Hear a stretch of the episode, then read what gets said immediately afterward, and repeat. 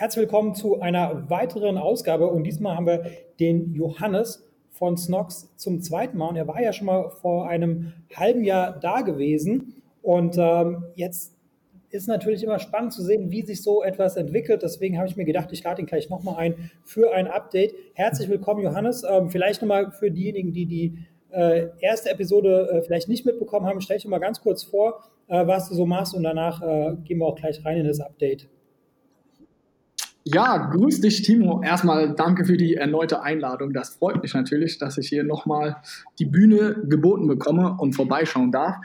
Zu mir, ich bin Johannes, ich bin inzwischen 24 Jahre alt. Ich habe mit meinem Cousin zusammen Felix, habe ich Snox gegründet, äh, Mitte 2016, also uns gibt es jetzt knapp drei Jahre. Wir haben gestartet mit klassischem Private Labeling, also Amazon FBA, dem Geschäftsmodell. Mit Socken verkaufen wir Boxershorts, jetzt auch bald Unterhemden. Also wir sind so in dem Basic-Fashion-Bereich, sage ich immer, sind wir unterwegs. Sind ja auch sehr erfolgreich, müssen wir sagen. Wir sind inzwischen ein Team aus acht Vollzeitangestellten und acht Teilzeit. Also wir als Team Snox sind da stark gewachsen, was super geil ist und super toll. Das macht unglaublich viel Spaß, mit hier im Team zusammenzuarbeiten und weiter zu wachsen. Was bei uns im letzten halben Jahr ähm, haben wir uns darauf konzentriert, unsere Brand Snox einfach größer zu machen, haben versucht, in die USA zu gehen. Pan-EU ist ein Thema, aber auch unser eigener Online-Shop. Da werden wir ja wahrscheinlich gleich überall noch näher drauf eingehen. Aber so im Großen und Ganzen sind wir eine Basic Fashion Brand, die vor allem Socken, Boxershorts und Unterhemden verkauft. Und ja, wir sind im Endeffekt unterm Strich, wie viele der Zuhörer hier, wahrscheinlich auch klassische Amazon FBA Seller. Genau, sehr gut. Genau, vielen Dank für die, für die Einleitung. Und ähm, jetzt, ähm, jetzt hast du jetzt schon gesagt, ihr, ihr habt äh, in den USA angefangen. Das hattet ihr nämlich, wo wir vor sechs Monaten gesprochen haben, hattet ihr damit angefangen. Damals hast du gesagt, äh, 80 Prozent eurer Umsätze sind in Deutschland und mhm. 20 Prozent der Umsätze circa äh, sind äh, im Rest der Welt. Äh, jetzt ein halbes Jahr später, wie, wie hat sich so das Thema USA äh, und Pan-EU für euch weiterentwickelt? Ja, also ich muss sagen, dass USA, also ich möchte jetzt erst zunächst mal USA eingehen, hat sich mittelmäßig entwickelt. Bin ich ganz ehrlich, also ich bin hier auch, ich möchte hier niemandem etwas vormachen, aber USA haben wir uns etwas verkalkuliert. Also da haben wir unternehmerisch einfach nicht richtig gehandelt. Unsere Fehler selbstkritisch waren, dass wir mit zu vielen Produkten von Anfang an gelauncht haben, weil wir einfach das Potenzial in den USA so groß eingeschätzt haben, was wiederum bedeutet, wir sind direkt mit unseren vier, fünf Top-Produkten, sind wir direkt, haben wir ähm, produzieren lassen in China und dann in die USA und dann gestartet. Und man muss sagen, von diesen vier, fünf Produkten hat nur eins wirklich funktioniert. Also die anderen war über jetzt drei Monate waren wir in den USA aktiv, haben wir nur Verlust gemacht. Also haben wir nie einen positiven Deckungsbeitrag erwirtschaftet nach Nachwerbung, also wirklich mit der, wir gucken uns immer alle Kosten an. Und man muss sagen, nach drei Monaten sind wir bei vier von fünf Produkten, haben wir, sind wir immer noch Verlust gefahren und haben da auch nicht mehr, also haben auch nicht im Ranking gemerkt, okay, wir müssten jetzt nur noch einen Monat oder so länger fahren und dann machen wir Gewinn. Im Gegenteil, wir haben gemerkt, selbst wenn wir jetzt schaffen, da auch gar nicht gut platziert zu sein, ist es einfach in der Nische, wo diese vier Produkte waren, ist es super schwer, da unterm Strich das rentabel zu gestalten. Ursachen dafür, um da mal das Kind beim Namen zu nennen, waren vor allem auch der Inbound, weil in Deutschland, wenn man das über PanEU hat oder auch Polen und Tschechien lagert, dann hat man ja ähm, den großen Vorteil, dass man nahezu 0 Euro ähm, bezahlen muss, um die Sachen zu Amazon zu schicken. Also die Kosten gibt es ja einfach in der Form in Deutschland nicht. Und in den USA ist es eben anders und auch echt sehr teuer. Also vom Gesamtumsatz hat es prozentual bei uns, kommt immer drauf an, aber zwischen drei und so sieben Prozent, glaube ich, ausgemacht. Und das ist natürlich eine Hausnummer, die hatten wir von Anfang an in unserer Kalkulation überhaupt nicht mit drin. Deswegen hat das schon mal einen Strich durch die Rechnung gemacht. Also ihr müsst euch überlegen, wenn man einfach fünf Prozent im Schnitt immer weniger Marge hat, äh, egal was man macht. Das ist natürlich schon mal ärgerlich. Dann sind nochmal zusätzlich die Werbekosten einfach deutlich höher. Ähm, das war uns bewusst, da hatten wir auch Research im Vorhinein gemacht, aber dass man so schwierig im Algorithmus dann auch hochkommt, das hätten wir uns einfach anders erhofft. Und dann sind die Preise noch etwas niedriger. Also so haben wir insgesamt einfach, boah, ich würde sagen, so um die 15 Prozent weniger Marge gehabt als in Deutschland, wenn man das alles mal summiert. Und dann hat es einfach, muss man sagen, auch nicht mehr so viel Spaß gemacht, weil man Ihr kennt es wahrscheinlich alle. Es kommen dann auch immer noch mal Sonderaufwendungen hinzu, zum Beispiel, dass mal was falsch etikettiert ist oder dass ein Karton aufgerissen ist. Und diese ganzen Kosten muss man ja dann noch mal on top rechnen, weil die auf der anderen Ende der Welt kannst du da natürlich auch schwieriger eingreifen und musst dann immer einen Dienstleister beauftragen, sodass es unterm Strich bei diesen vier von fünf Produkten sehr schwierig war, da irgendwie Geld zu verdienen. Die gute Nachricht, ich bin einfach durch und durch ein Optimist. Von den vier Produkten, äh, von den fünf Produkten, sorry, hat eins hat echt richtig gut funktioniert. Also da haben wir auch Deckungsbeitrag, da haben wir eine geile Marge trotz den wenig, äh, trotz des der geringeren Kosten. Deswegen dieses eine Produkt werden wir auch weiterhin in unserem äh, Katalog so führen und werden uns da auch nicht unterkriegen lassen in den USA, werden da weiter versuchen hochzukommen und ja, da bin ich mal gespannt, was da die nächsten Wochen und Monate geht. Natürlich ist hier auch noch Optima äh, Potenzial zur Optimierung, also dass man schaut, dass man noch besser positioniert ist.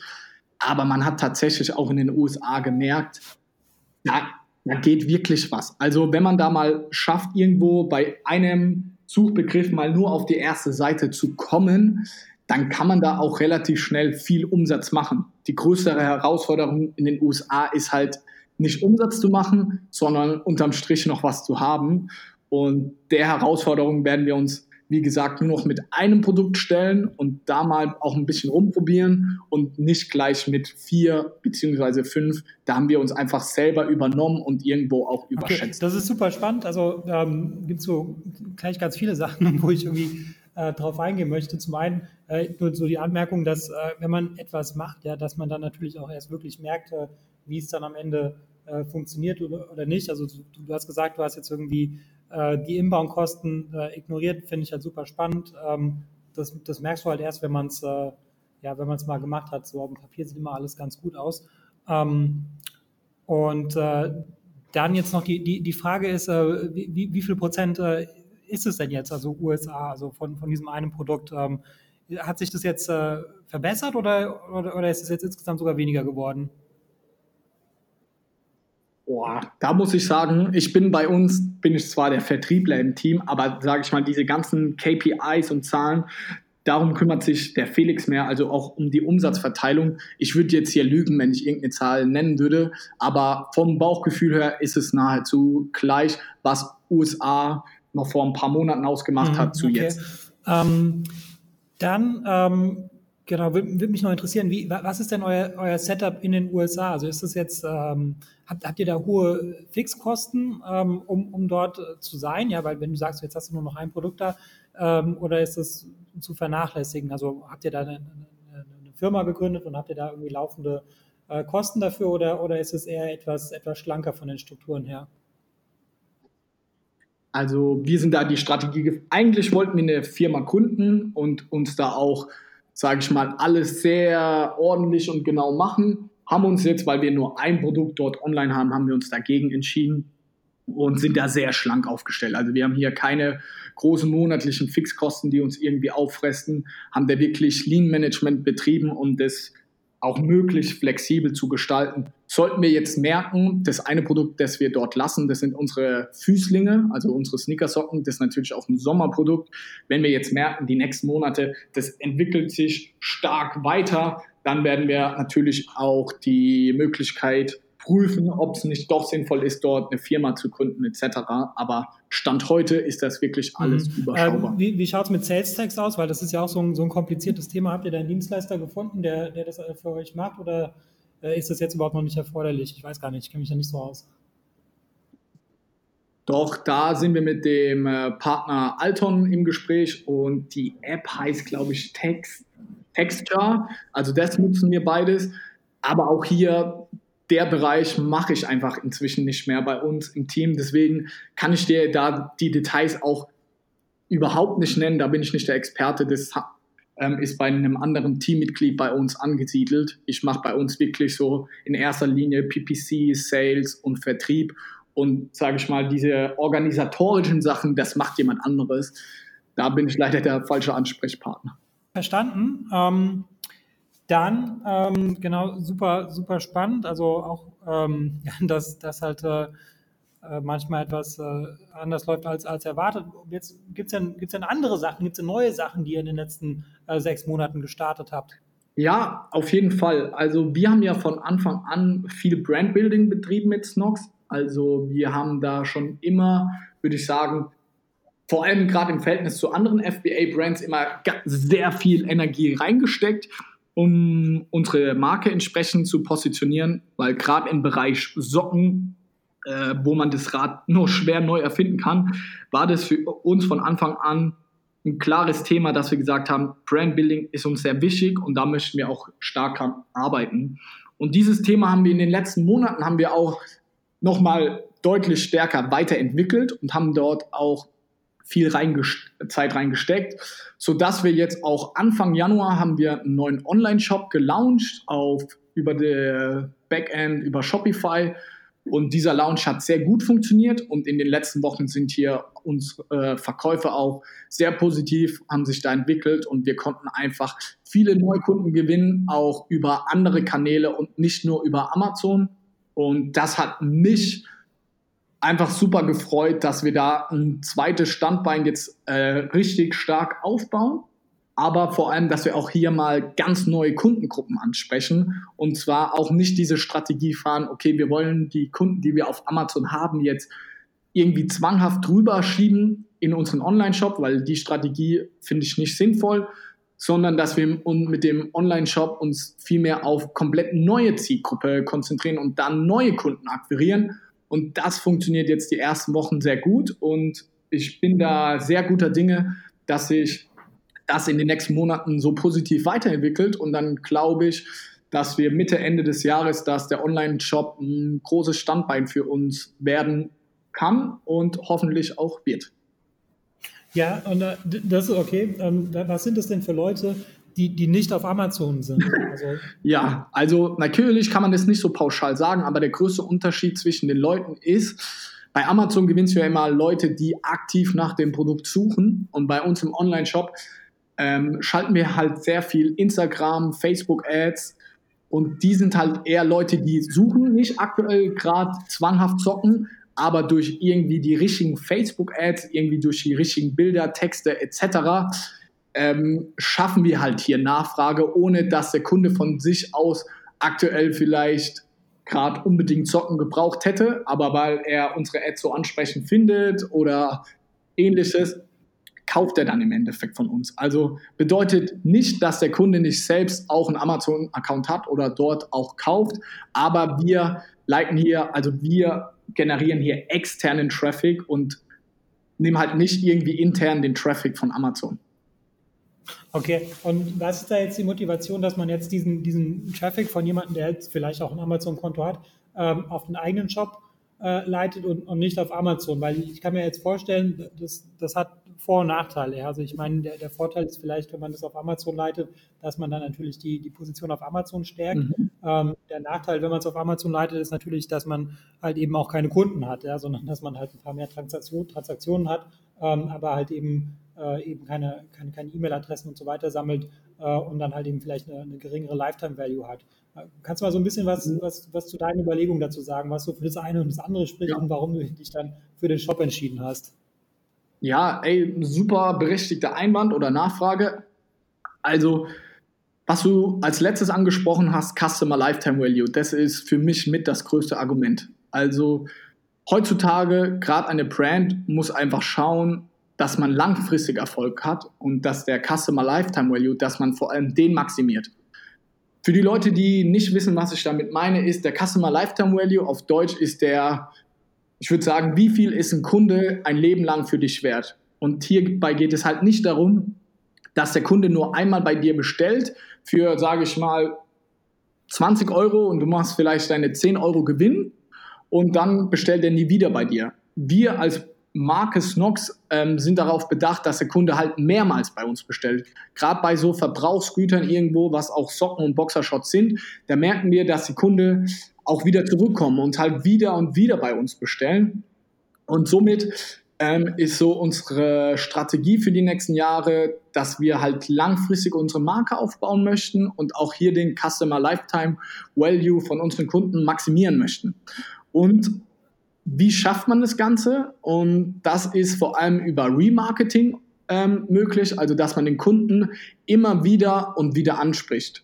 Klassischer ähm, Weg hier ist zum Beispiel, wenn er bei dir bestellt, dann hast du seine E-Mail-Adresse, dann sprichst du ihn nach, dann kommt er in deinen E-Mail-Funnel rein und dann äh, bestellt er nach zwei Monaten, nach sechs Monaten kriegt er entsprechende Mails und bestellt dann wieder und wieder. Und du musst ihn eben nicht über äh, PPC oder irgendwelche Werbemöglichkeiten, die sehr viel Geld kosten, nochmal erneut akquirieren.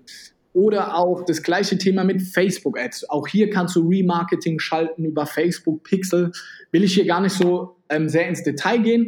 Aber um zum Punkt zu kommen, ähm, wir wollen den Customer Lifetime Value maximieren und dafür brauchst du einfach verschiedene Tools wie E-Mail, Facebook Pixel, Google Shopping. Also da gibt es ganz, ganz viele verschiedene Möglichkeiten. Und wenn du deinen Traffic nur über Amazon hast und auch nur darüber leitest, dann fehlen dir im Endeffekt genau diese Werkzeuge, weil du hast nicht auf deinem Produktlisting, hast du keinen Pixel installiert. Du äh, weißt im Endeffekt nicht, was deine Zielgruppe ist. Du kriegst nicht gescheite E-Mail-Adressen und all das, weil die Amazon selbst die Daten halt für sich behalten möchte. Und deswegen haben wir uns dazu entschieden, einen Online-Shop aufzubauen. Aber gleichzeitig haben wir auch ganz klar gesagt, wir möchten nicht unsere Kunden von Amazon jetzt zwanghaft in unseren Online-Shop rüberbringen. Weil das finde ich die falsche Strategie, die viele äh, gehen. Zum Beispiel irgendwie in ihre Pakete dann 30% Rabattcode für den eigenen Online-Shop und versuchen da ähm, zwanghaft die Kunden rüberzuholen. Ich bin mehr der Meinung, dass man die zwei, es gibt einfach Leute, die bestellen alles bei Amazon und die sollte man auch bei Amazon lassen. Aber es gibt halt auch andere Leute, die bestellen halt auch viel über separate Online-Shops und sind viel in Social Media aktiv und kaufen deswegen auch viel über Online-Shops oder über Facebook-Ads. Deswegen sind es so zwei paar verschiedene Schuhe und ich möchte einfach beide äh, gut bedienen. Und wir sehen da ein großes Potenzial, vor allem in Zukunft noch im Online-Shop-Bereich und Social Media. Okay, ja, super spannend, ähm, dass man da auch so, so einen Mittelweg findet. Also das höre ich jetzt auch so zum ersten Mal, dass, dass jemand sagt, äh, okay, die Leute, die auf Amazon bestellen, die, die soll man auch da lassen. Äh, ich höre sonst eigentlich immer nur so die beiden Extreme, so, ja, nee, äh, du musst irgendwie du, musst, musst deine eigenen Kundendaten besitzen oder halt das andere Extrem, wenn man sagt, nee, nee, äh, äh alles auf Amazon setzen, äh, finde ich, finde ich ganz gut, was, was ihr da macht. Ähm, dann ist mir jetzt aufgefallen, vor kurzem, ich bin gar nicht so auf, auf Instagram aktiv, aber ähm, äh, jetzt habe ich da mal reingeschaut und ich habe gesehen, ihr verkauft Kaffee. Ähm, was, was hat es damit auf sich? Ach, also das ist einfach nur ein Spaßprojekt um da ein bisschen auszuholen. Ich selbst, ich bin einfach Vertriebler durch und durch und ich liebe Marketing und Sales. Also das macht mir super viel Spaß. Und jetzt in meinem Bekanntenkreis hat jemand mh, hm, vor einem halben Jahr ungefähr einen Kaffee aufgemacht und röstete auch selber Kaffee.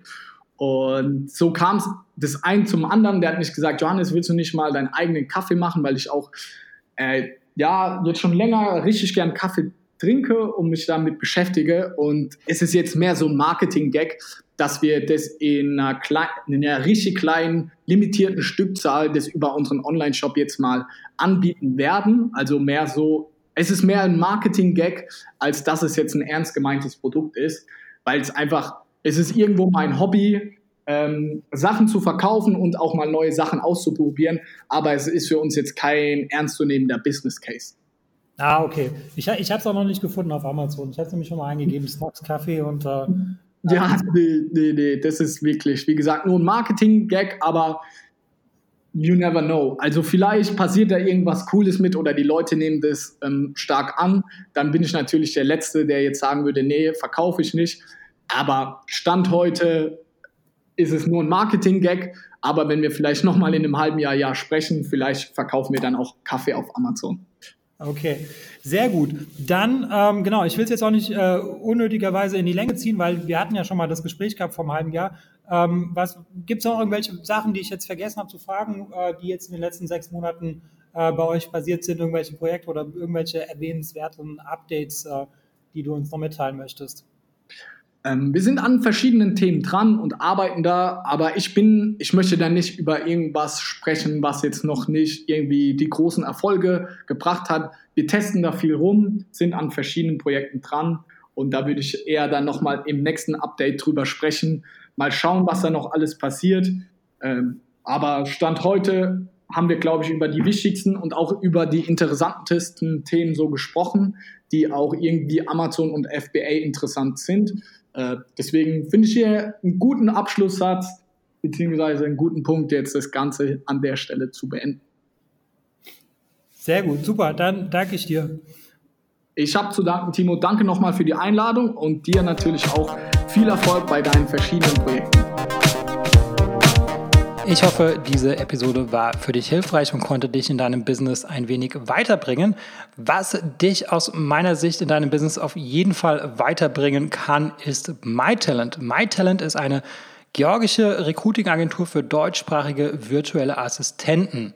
Virtuelle Assistenten sind ortsunabhängige Mitarbeiter für wiederholbare Tätigkeiten wie beispielsweise Support oder Recherche oder auch das Kontaktieren von Influencern. Das sind alles Tätigkeiten, äh, die sind arbeitsintensiv und die solltest du als äh, Unternehmer nicht unbedingt selber machen und äh, dafür eignen sich generell virtuelle Assistenten.